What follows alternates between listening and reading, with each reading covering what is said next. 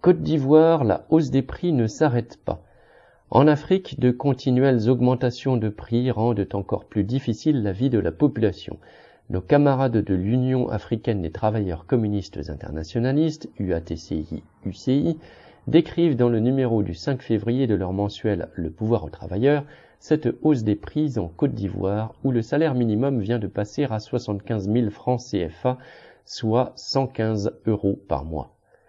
Depuis le 1er février 2023, l'essence, super sans plomb, a connu une nouvelle augmentation de 40 francs sur le litre, passant ainsi de 775 à 815 francs.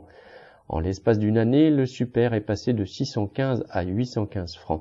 Quant au gazoil, il est passé de 615 à 655 francs, soit une augmentation de 40 francs. Ce gouvernement prend pour prétexte la crise ukrainienne et l'augmentation du prix du baril de pétrole brut qui a suivi. Aujourd'hui, bien que ce prix se soit stabilisé et connaisse même une tendance à la baisse, le gouvernement continue d'augmenter les prix du carburant à la pompe.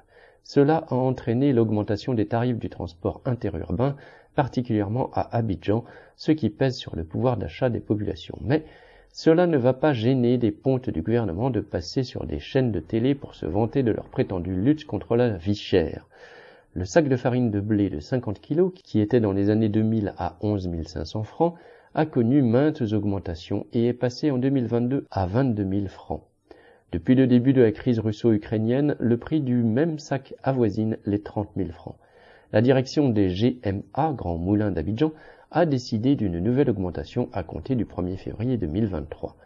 Fin mars 2022, l'État avait pris des mesures pour soi-disant, citation, assurer l'approvisionnement régulier du marché ivoirien afin de préserver l'outil de production et le pouvoir d'achat des consommateurs. Fin de citation. Parmi ces mesures, il y avait l'exonération des droits de douane sur l'importation du blé, ainsi que d'autres formes de subventions destinées aux grands capitalistes de cette filière du blé. Cela a permis à certains d'entre eux d'engranger des milliards, mais apparemment ce n'est pas encore suffisant. Cette nouvelle hausse des tarifs des GMA, à coup sûr, aura une incidence sur le prix de la baguette. Elle va voir son poids baisser de nouveau, ce qui revient à augmenter son prix, et ce sont les populations pauvres qui vont en faire les frais. Pour satisfaire les gros bonnets de la filière du blé, elles vont devoir se serrer encore plus la ceinture.